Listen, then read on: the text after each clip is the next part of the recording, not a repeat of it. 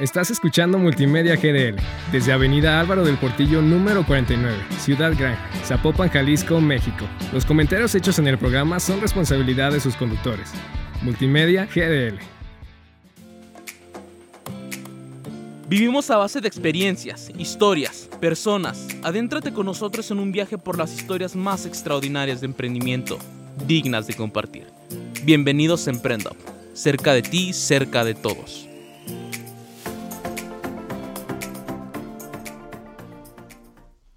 Hola, buenas tardes, Sparkoperos y Sparkoperas. Bienvenidos a un nuevo programa después del descanso de Semana Santa, después de estas dos semanitas en que no habíamos estado con ustedes, pero ya estamos de regreso, muy emocionados para darle continuidad a pues a estos programas, esta serie de programas con el objetivo de poder inspirar, de poder eh, llevar un mensaje de fe hacia todas aquellas personas que tal vez se encuentran en, en un pequeño bache en el que creen que no puede salir. Bueno, pues aquí tenemos una persona y una personalidad muy importante para el gobierno de Zapopan. Y pues que le damos la bienvenida y muy orgullosos de poder haber conseguido que vinieras. Este, pues bienvenida, Estefanía. Muchas gracias, Javi. La verdad es un gusto poder estar en este espacio y poder compartir un poquito de la historia de lo que estamos haciendo en Zapopan y un poquito de lo que significa haber llegado hasta ahí siendo una joven y además del sector empresarial. Sí, justo eso es lo que te iba a comentar cuando estaba esperando, justo que vi que llegaste, dije, ah, caray, no, está súper joven. dije que su, su super padre, o sea, justamente por esa razón también es que te habíamos invitado. Ah, mira, aquí le vamos a poner transmitir. Luego se nos va. Eh, justamente por eso te invitamos en el programa, bueno, para el mes de marzo, que era pues el Día Internacional de la Mujer. Por una, una serie de, de de asuntitos, pues no, no, no, no pudiste asistir. Pero, pues sí nos generaste una, una nota respondiendo una serie de preguntas que eh, realmente dejan mucho a las mujeres. Entonces, gracias también por, por eso. Gracias, no, al contrario, yo creo que es parte de lo que hacemos todos los días, poder hacer un reflejo para que las siguientes generaciones se sigan inspirando y sigan haciendo este camino que yo digo, ya dejamos con base y le toca a las siguientes generaciones pavimentar. Excelente, sí, muchísimas gracias. Bueno, y ya para entrar un poquito en el tema, eh, pues vamos a hablar sobre el o sea, va a sonar redundante, ¿no? O sea, vamos a hablar sobre emprendimiento, pero por una razón especial. Este mes, el justo el, el 16 fue el Día Mundial del Emprendimiento. Entonces, eh, vamos a hablar sobre este tema, eh, que creo que para muchos es muy importante, con una serie de preguntas que creo que nos vas a poder brindar un amplio conocimiento y, un panorama amplio de qué es lo que eh, podemos hacer nosotros, lo que puede hacer, lo que pueden hacer ustedes desde, desde su trinchera, ¿no? Este, para poder mejorar el y facilitar el camino del emprendedor. Entonces, para poder iniciar, primero me gustaría que me contaras quién es Estefanía. Súper, a ver, ¿quién es Estefanía? Bueno, me presento para todos los que nos van a escuchar, a lo mejor con las personas que después nos van a ver por vía transmisión Facebook. Mi nombre es Estefanía Juárez Limón, soy ingeniero civil de profesión, tengo 29 años y actualmente soy regidora en el municipio de Zapopan, presidiendo la Comisión de Desarrollo Urbano. Y bueno, un poquito, ¿no? Estudiar ingeniería civil. Creo que esa fue la primera parte en donde encaminé e incursioné en un camino que posiblemente para mí se me hacía normal. Tengo papá y mamá ingenieros civiles en casa y para mí era primero ingeniería civil y luego estudiar lo que quieras. A lo largo del tiempo, conforme voy estudiando y entro a la universidad, estudié en, la, eh, en el TEC de Monterrey, me doy cuenta que hay un pequeño porcentaje de mujeres participando no solo en la ingeniería civil, sino en las diferentes ingenierías. Es decir, nosotros nos ganamos únicamente el 10% éramos mujeres. Entonces creo que a partir de ahí empiezo a crear un contexto diferente de lo que era como el nicho familiar que se me hacía normal estar en las obras, traer botas, ensuciarse, meterse todo el tiempo, estar trabajando día y noche conforme vamos haciendo la infraestructura y después llegar a una parte en donde en la escuela veo pocas mujeres y además mujeres, puedo llamarlo con un poco de miedo, ¿no? O incertidumbre en cómo ejercer la ingeniería civil en su vida profesional, qué hacer una vez que se gradúan.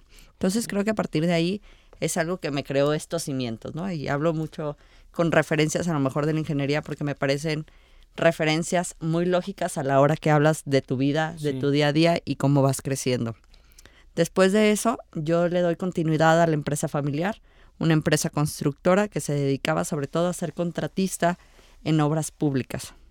Es decir, trabajamos para muchos municipios, para el Estado, para diferentes estados de la República. A nivel nacional nos dedicamos a hacer infraestructura educativa, unidades deportivas, entre otras cosas. Y a partir de ese momento que yo tomo la empresa familiar, siendo una segunda generación, te topas con muchísimos retos, ¿no? Que ya estaremos platicando un poquito más adelante.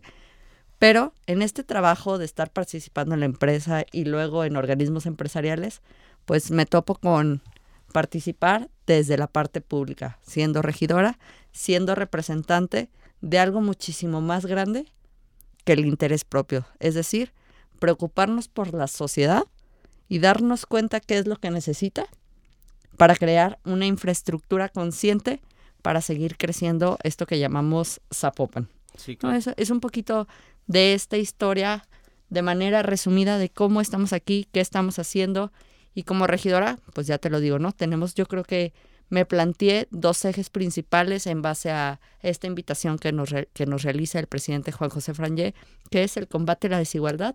Zapopan es el municipio con mayor desigualdad en el estado. Y el segundo, crear infraestructura de calidad, es decir, que todas nuestras políticas públicas vayan en combatir a la desigualdad, en dar, en dar condiciones de infraestructura digna para todas las personas no importa en qué colonia estés, es decir, Zapopan se reconoce que tiene más de 1.500 colonias y seguramente en el día a día transitamos a lo mejor por 5 o 10, Sí. ¿no? Y hablando de que no, a veces nos movemos muchísimo. Y bueno, dentro de la Comisión de Desarrollo Urbano podemos hablar que hay un gran trabajo desde la parte, podríamos decir, legislativa o reglamentaria para poder estar cambiando. Es decir, tenemos una parte ejecutiva que sí vemos todas las obras alrededor del municipio, pero bajo qué reglamentos nos estamos rigiendo, bajo qué reglamentos estamos creciendo la ciudad y cómo hacerlo de una manera ordenada. Entonces, pues es un poquito de cómo nace el ser ingeniero y cómo lo transformas tal vez a un trabajo meramente reglamentario que la gente podrá creer es un trabajo de abogados estar en la política o es trabajo de un politólogo, etcétera, pero cómo lo transformamos de una manera consciente para seguir sirviendo a la sociedad. Actualmente y también me da mucho orgullo estar aquí. Estudio la maestría aquí en la Universidad Panamericana, estudio la maestría en Administración de la Construcción.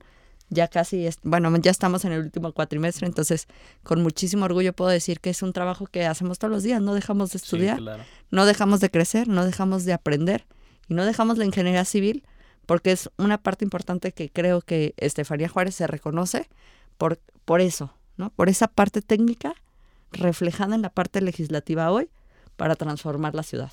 Excelente. Bueno, de una forma eh, resumida, pero creo que lo, lo abarcaste muy bien la, la, la, pregunta. Entonces, bueno, vamos a ir ya un poquito a, lo- a lo que es la, la, la siguiente, la primera pregunta, que es ¿cómo podemos facilitar el camino para los emprendedores? ¿Cómo podemos facilitar? Desde su, pues, su trinchera. Vale. Claro, a ver, eh, yo creo que me plantearía desde unos ejes principales, creo que los voy a ir planteando y luego explicando un poquito más a fondo. Creo que el primero de ellos es facilitar el acceso al financiamiento. Tenemos algunos datos bien interesantes, por ejemplo, el 90% de los emprendedores comienzan con dinero familiar o dinero eh, de los ahorros propios, es decir, nos encontramos seguramente con pocos apoyos para poder iniciar, para poder iniciar con esa idea. Y creo que en esa parte los gobiernos debemos ayudar no solo con apoyos, sino con préstamos y con diferentes incentivos. ¿Qué estamos haciendo en Zapopan? Que me parece bien importante que hay que comentar el trabajo que hacemos todos los días, porque esa es la otra, ¿no? Parte de cuando llegué a la regiduría dije, oye, ¿todo esto se hace en Zapopan? ¿Y por qué no me di cuenta? O ¿por qué nunca los gobiernos difunden esta información? Y ahora yo ya tengo una respuesta y, y la comparto, ¿no? Es, normalmente seguimos al youtuber o al tiktoker de moda, pero no seguimos a la página del gobierno de Zapopan, ¿no? Sí, O a la página del gobierno de Jalisco. Entonces, ¿cómo nos vamos a enterar si nosotros mismos no creamos nuestros algoritmos para recibir la información necesaria para crear un emprendimiento? ¿No? Entonces, creo que esa es la primera parte que yo les dejo como tarea a los emprendedores. Busquen qué es lo que están haciendo los, diferen- los diferentes municipios, los diferentes gobiernos, ya sea del Estado o lo que sea, para poder aplicarlo a su emprendimiento. Porque, ¿qué estamos haciendo en Zapopan?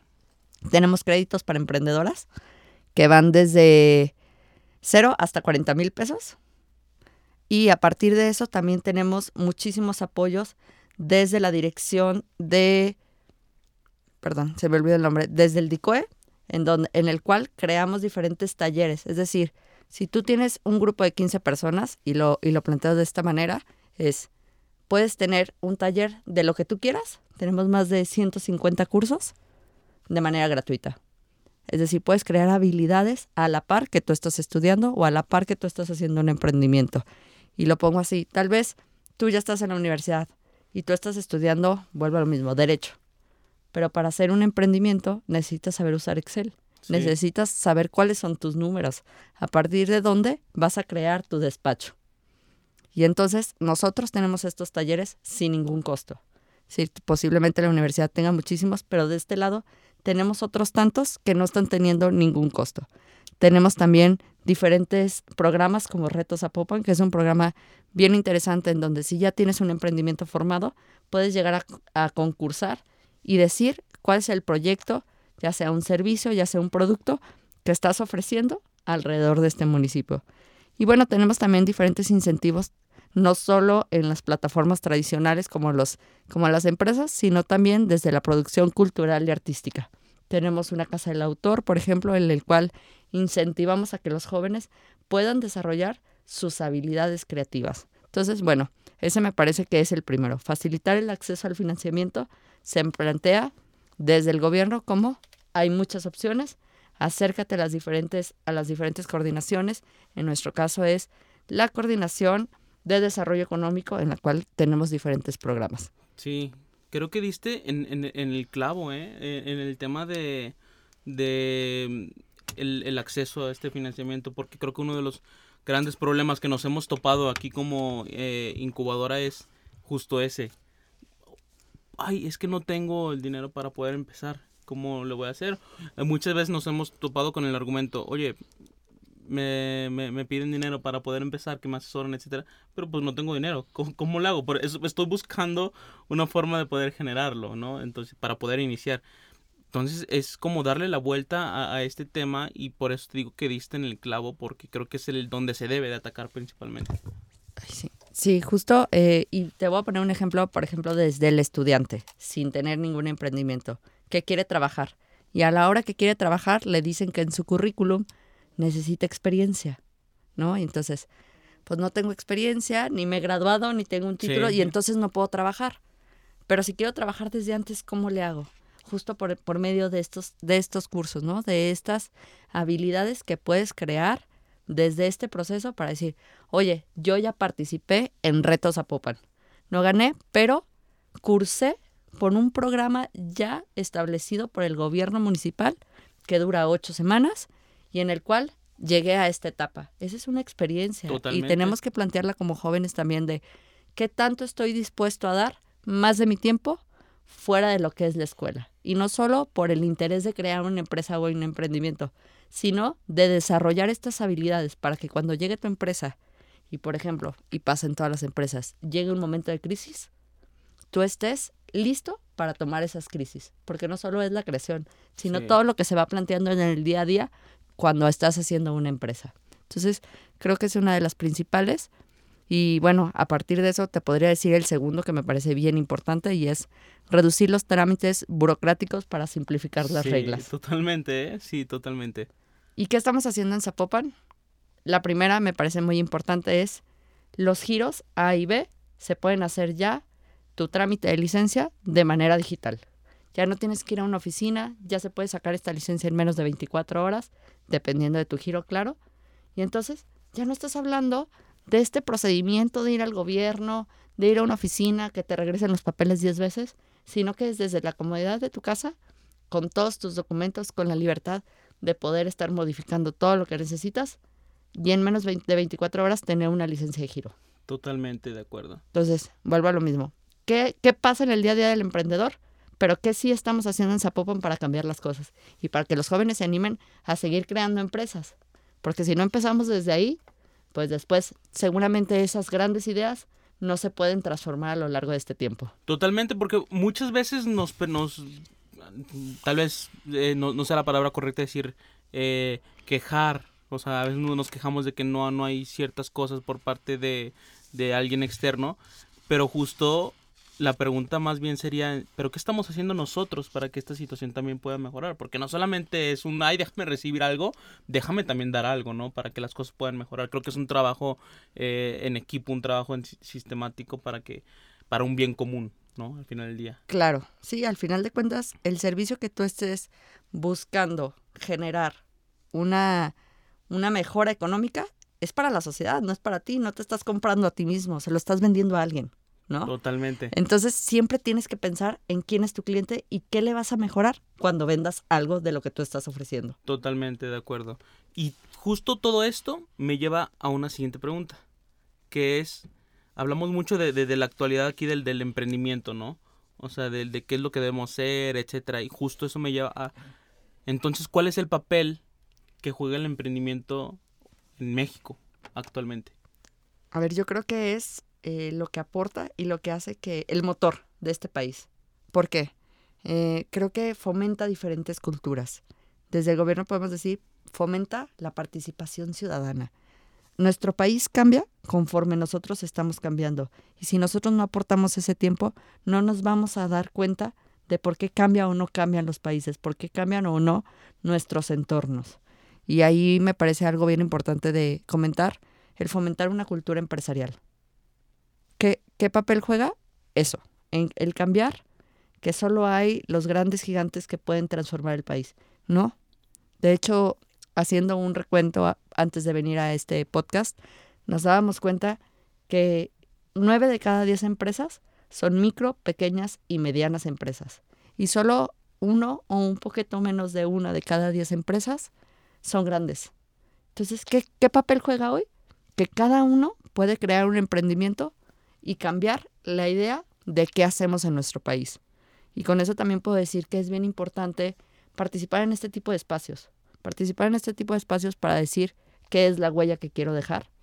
Y al mismo tiempo crear una coordinación con otras partes, como son las cámaras empresariales, que yo siempre recomiendo muchísimo participar en las cúpulas y en las cámaras empresariales. Es el momento de hacer un club de empresarios. ¿no? Es el momento en donde no solo compartes con tus amigos la idea, sino que compartes con gente de otras generaciones y aprendes, aprendes de lo que ya se hizo y logras, tal vez, hacer un cambio bajo esa misma idea de una empresa tradicional, modernizarla. Y con modernizar no solo modernizas tu empresa, sino modernizas la idea y modernizas a tu país. Totalmente, es hacer este networking con las, con las personas que puedan sumar a tu proyecto, que puedan sumar a tu negocio y también que puedan sumar a tu desarrollo personal y viendo siempre con las miras a cómo mejorar mi entorno, cómo mejorar mi país, que creo que es lo más importante. Por ahí dice Steve Jobs con una frase que me gusta muchísimo, que es, solo las personas que son tan locas para creer que pueden cambiar el mundo son las que lo hacen. Y es cierto, o sea, porque son esas personas que nunca pierden de vista que el trabajo que están haciendo no es para ellos, es para alguien más, para toda una sociedad. Y es ahí eh, un parteaguas del cómo, puede, cómo puedes hacer tú que, cambie la, situación en México, ¿no? O en el país en el que vivas. Entonces es muy interesante. Y yo tengo otra frase también al mismo tiempo, ¿no? Que son aquellas pequeñas personas con pequeñas acciones en la suma que logran un gran cambio. Totalmente. ¿No? Entonces creo que eso es hacer empresa y eso es hacer un buen emprendimiento. Desde la idea más pequeña hasta la más grande. Sí, totalmente. Y, y es que justo a veces creemos que lo único que puede cambiar una situación es algo gigantesco, pero siempre perdemos de vista todo el proceso eh, que hay detrás para poder llegar ahí. Y todo ese proceso, pues son pequeñas acciones, justo como lo mencionas. Así es. Como llegas a, algo grande, pues con pequeñas acciones. Entonces, no puedes perder de vista nunca un proceso. Definitivamente. Eh, una cosa muy importante también es, eh, pues como lo, mencioné en el, al inicio, aquí la, el objetivo es contar historias que, inspiren. Me gustaría que desde tu, perspectiva, la experiencia que tienes eh, eh, personal, eh, profesional, etcétera, una historia que, recuerdes de algún emprendimiento, ya sea un familiar, ya sea tuya, de algún amigo, que nos puedas contar que haya de, alguna forma marcado haya sido como un parteaguas para ti. Por ejemplo, me mencionabas al principio la, el negocio familiar. Claro. Sí, a ver, bueno, les voy a platicar un poquito, ahora sí que de manera personal, lo que viví desde la empresa familiar y lo que creo que muchas veces nos topamos cuando somos jóvenes y cuando nos hacemos cargo de una empresa en donde tus papás, tus abuelos creen saberlas todas y llegas tú queriendo aprender de ellos, pero también queriendo transformar, ¿no? Y, lo digo porque, a, a, ver, a la hora que hacemos una empresa constructora, ¿no? Y con esto empiezo la historia. Yo me gradúo y me dicen, a ver, ahí te va la empresa. ¿Y ahora qué hacemos? Era una empresa eh, desgraciadamente, en crisis económica, sin trabajo. ¿no? Yo les platico, tenía un año sin trabajo. Yo les decía, a ver, ¿para qué agarro una empresa que ya no tiene trabajo y no puedo agarrar experiencia de ahí? Nunca había trabajado, ¿no? Me gradué y digo, si no me había trabajado, ¿qué puedo hacer al respecto? Me dicen, pues tiene las dos opciones, ¿no? Yo todavía en este planteamiento que toma la empresa, pero me decían, si quieres, no. Sí. si quieres es broma, ¿no? este, y entonces ya, llegan y me dicen, sí, no tiene, no tiene trabajo y claro, no tiene un año, no ha tenido un año de trabajo y vivimos de préstamos y vivimos de los amigos, pero esta empresa en este momento tiene 20 años. Y hablar de una empresa de 20 años, Estefanía, pues es muchísimo más, es, es el legado que te estamos dejando y conlleva una responsabilidad, ¿no? Entonces, Claro, entonces les digo, bueno, pues entonces me voy de este lado, pero posiblemente no voy a aprender nada de obra, ¿no? ¿En qué momento voy a aprender cómo construir? Me dice, paso a paso, las construcciones al final se hacen todos los días. Entonces, tomo este cargo de la empresa, ya lo comento, 20 años, empresa constructora, a cargo mis papás, pero a la par me dejan a mí.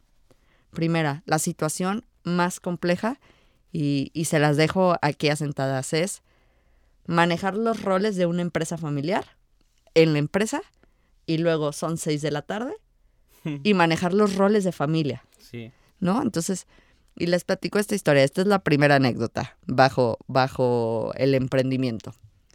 Mi papá llegaba y me decía, Estefanía, no sabes hacer nada, esto salió mal. Definitivamente voy a tener que contratar a alguien porque tú no lo puedes hacer. 5.50. O sea, son las 6 de la tarde me dice, ya vámonos a la casa porque esto no salió. Bueno, pues vámonos a la casa. Llegamos a la casa, seis y media, y me dice, Reina, ¿no me puedes preparar un sándwich para cenar? y yo, bueno, me quedaba calva del coraje. Yo decía, no, yo no puedo con esto. Le dije, no, yo, no yo ni soy tu reina ni te voy a preparar un sándwich. Entonces, esta maduración de tener una empresa y saber dividir cuando tu papá es tu papá y cuando tu papá es tu socio. ¿no? Y lo mismo pasa con los amigos, con quien decidas que sea tu socio. Cuando haces una empresa, esa es tu primera disyuntiva. ¿Con quién vas a hacer sociedad? Porque al menos necesitas uno, ¿no? ¿Y cómo vas a dividir tus roles con esta persona que sea tu socio? Yo creo que ese es mi primer aprendizaje cuando me hice cargo de la empresa, más allá de la parte económica, la parte mental y la parte del cómo manejo mis emociones a la hora que soy líder y a la hora que soy dueña de una empresa. Sí, claro. ¿Qué pasa después? Obvio, tienes que encontrar la solución a esta desesperación de no tener trabajo. Es decir, hay una necesidad de comer o hay una necesidad de ganar dinero y hay una necesidad de decir, yo pude. Entonces, para conseguir trabajo, ¿qué hice? Primero, participar en las cámaras, ya lo comentaba. Participar en este caso en la Cámara Mexicana de la Industria de la Construcción, quien me abrió las puertas y llegué a ser coordinadora de jóvenes empresarios dentro de esta cámara. Así comencé. Y con esto, pues muchísimas habilidades. Otra vez, hablamos de liderazgo. Cuando hablas de crear una empresa o un emprendimiento, hablamos de crear habilidades para ser un gran líder, los soft skills. ¿no? O sea, tú puedes ser un gran abogado, un gran ingeniero, un gran doctor, pero si no generas estas habilidades blandas para mantener la compostura cuando las cosas están difíciles. O saber llevar esta misma compostura cuando todo sale bien. Y ahora sí que, como dicen, no subirte a este ladrillo, es parte de tus soft skills que tienes que ir desarrollando todos los días. Entonces, ¿qué haces dentro de las cámaras? Creas, como ya lo comentaba, este club de diferentes edades, de diferentes personas dentro de un mismo sector. Es decir, la primera habilidad, yo creo que creé y el primer contacto era, necesito gente que me preste dinero, porque yo no tengo. Entonces, bueno, pues vamos haciendo amigos. Esto se trata de hacer amigos. Porque seguramente tus amigos van a decir, oye, pues yo también estoy empezando, no tengo para prestarte dinero. Entonces, vamos consiguiendo quién sí. Y puede ser una persona nueva que conozcas, o ahora sí, ¿no? Apoyos. Siempre hay apoyos dentro de los gobiernos, dentro de los bancos, dentro de otras instituciones que te pueden decir, oye, pues sí tienes todo formado, ¿no? Tienes todo el cascarón. ¿Cómo le hacemos para que esto salga adelante? Y bueno, conseguimos a los amigos que nos prestaban dinero durante un tiempo. La segunda, ¿cómo consigo trabajo? Porque a la hora que consigues trabajo, pues ya, ahora sí este dinero prestado lo vas invirtiendo y lo vas creando y lo vas moviendo, ¿no? Ahora sí vas a empezar a generar. Entonces, el segundo era conseguir trabajo. Para conseguir trabajo es la habilidad de la venta. ¿Cómo vas a vender? Y primero tú tienes que creerte lo que estás vendiendo antes de poderlo vender. Te lo tienes que vender a ti mismo antes de poderlo vender hacia los demás. Entonces ya, ahí va la segunda. Y yo creo que la tercera es quitarte esos miedos de solo juntarte con tu círculo más cercano. Y lo repito muchísimo, porque yo creo que mis mayores aprendizajes han llegado de personas que me doblan la edad. ¿No? Y si no te pones con este con esta postura y con esta decisión de poder escuchar a las demás personas, no vas a poder aprender. El aprendizaje no viene solo de uno mismo y no viene solo de los libros, sino viene de quien ya vivió aquellos momentos que a ti te están doliendo. Y seguramente te podrán ayudar a que duelan menos. O no te desesperes, a que no te desesperes cuando te está doliendo, ¿no? Entonces eso me parece súper este, importante y más que una historia, yo creo que es el día a día. El día a día de un empresario, lo que callamos los empresarios, ahora sí, lo que callamos los jóvenes, porque esa es otra, ¿no? Y más que una historia, también es el día a día. ¿Cómo ven a una niña, yo les digo, una joven ingeniero con una constructora y muchas veces, todavía hoy, puedo ser la única mujer en una reunión hablando de construcción. Entonces, ¿cómo te quitas ese miedo? O más bien, ¿cómo llegas con esa seguridad a decir, yo también puedo igual que ustedes, a pesar que sea la única que me parezco en este círculo, ¿no? Vuelvo a lo mismo. Gente que te me duplica la edad, hombres que tienen constructoras muchísimo más grandes, que son proveedores, etcétera, y que entonces una niña de 25 años viene con las mismas necesidades y con las mismas ilusiones que ellos tienen, ¿no? De seguir creando, de seguir construyendo, de seguir cambiando este país, pero no viene solo de mí, sino del gran apoyo que yo conseguí que ellos me dieran alrededor de esta, de esta creación como coordinadora de jóvenes empresarios. Digo, después van creciendo las cosas, como ya lo platiqué en esta historia. Después fui vicepresidente en esta, en esta misma Cámara y después ahora regidora, ¿no? En este corto tiempo. Yo la verdad es que también creo que es bien importante para el emprendedor, es todos los días sentirse exitoso con cada uno de los pasos que das hacia el frente, hacia un lado o hacia atrás. Sí, totalmente. Hay una, una anécdota que escuché, bueno, no tanto una anécdota, es más bien aquello que le llamamos el progreso invisible, que habla sobre que tú puedes estar haciendo muchísimas actividades durante todos los días, van a pasar los meses y te vas a preguntar y vas a decir, pues que no, no, estoy viendo un avance, siento que estoy en donde mismo que, que hace meses cuando empecé. Pero luego te lo pones a analizar y ves todo tu entorno y te das cuenta que realmente no estás igual que como estabas ayer, porque aprendiste algo nuevo. Hiciste una cosa más para tu proyecto o para tu vida. Entonces, ese es el progreso invisible, aquello que no podemos ver, pero que siempre está presente y siempre va a ser un paso más adelante hacia donde quieres llegar. Como siempre he dicho, el proceso que tú llevas hacia lo que quieres lograr es el éxito, no tanto hacia la zanahoria, ¿no? Como le llamamos, sino el proceso que llevas es el éxito. Y te lo voy a poner también así, porque creo que me pasa muchísimo y le pasa a mis amigos y amigas alrededores seguramente cuando lo ves en alguien más, lo celebras muchísimo más que en ti mismo. Que llegas y dices, ah, pues sí, ahí tocaba que estuviera. Claro, pues si ya lo aprendí a hacer, es normal que haya llegado al paso 2 o al nivel 3 o al nivel 4. Pero lo ves en alguien más, lo ves en tu amigo y bueno, le aplaudes tres veces lo que a ti te destruiste cuando te ves en el espejo. Sí, y es que a veces nos exigimos, y, y, o sea, y creo que es algo normal del ser humano nos exigimos demasiado a nosotros mismos y es como que relájate, o sea, vas, vas avanzando bien, o sea, vas a llegar, ¿no? Bueno, Jazz nos, nos dice que... bueno, vamos a hacer eh, una pregunta que me parece muy, muy interesante y que va relacionada con todas las anteriores. Es, y precisamente tú que mencionas mucho los jóvenes, y ya que eres una de ellos. Todavía soy joven, así que todavía podemos hablar No, al no, por no, está, no está el tercer piso, todavía no. No, todavía no. Ahí ahí estamos, rozando. Sí, ya. Eh, muchas veces he escuchado que los jóvenes son el futuro de México, el futuro del país. Y muchas veces también al mismo tiempo yo me he puesto a pensar, ¿no son ya el presente de, México? Digo, es algo que pienso yo, pero me gustaría que tú me dieras tu opinión en este sentido. Definitivamente. Eh, justo una de las estadísticas que veíamos es que el 40% de los emprendedores en México son jóvenes, entre 22 y 35 años. Es decir, tenemos jóvenes hoy que están creando su empresa de 22 años, ¿no? Y tenemos jóvenes que ya la consolidaron a los 22 años. Entonces yo creo que estamos hablando del presente.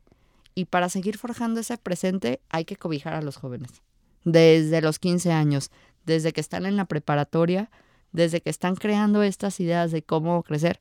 Porque ahora, claro, con la tecnología, con la pandemia, nos salen otras habilidades, ¿no? Yo les digo, ahora todo el mundo quiere ser tiktokero, todo el mundo quiere crear un podcast. Sí, Pero crear un podcast, y tú me lo platicarás, es todo una dedicación y una disciplina. Y justo ahí es donde tenemos que incidir, como eh, plataformas educativas, como gobierno, como iniciativa privada, como cúpulas empresariales. Tenemos que incidir en apoyar a los jóvenes a crear todas las habilidades blandas porque son el presente y sí o sí son los que están cambiando el rumbo de nuestro país. totalmente de acuerdo.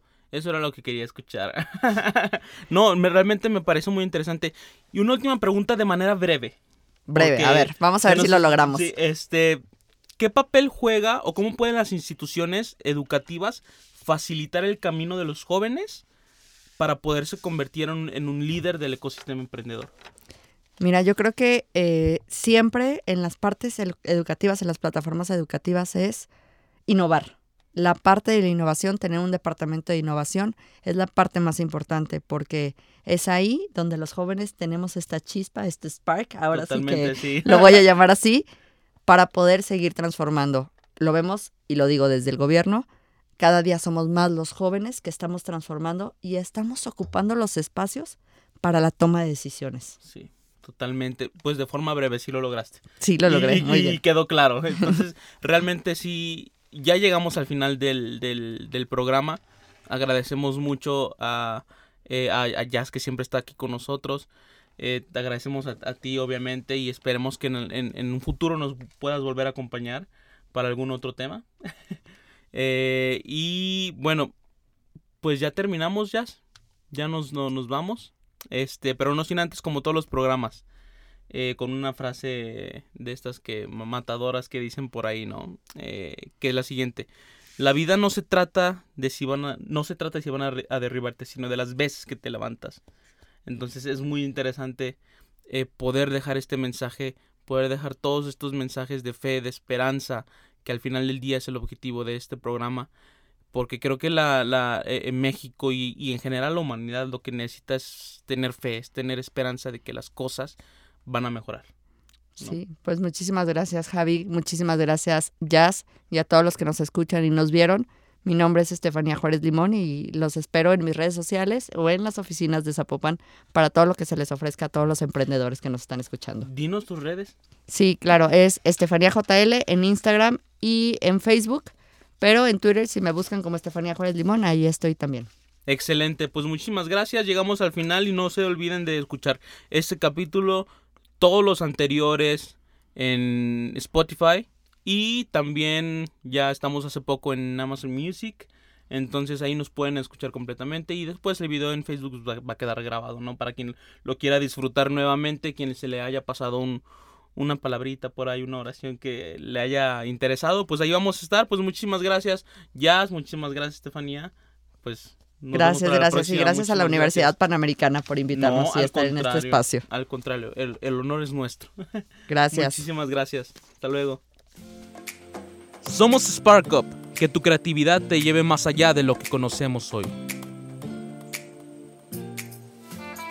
Estás escuchando Multimedia GDL desde Avenida Álvaro del Portillo número 49, Ciudad Gran, Zapopan, Jalisco, México. Los comentarios hechos en el programa son responsabilidad de sus conductores. Multimedia GDL.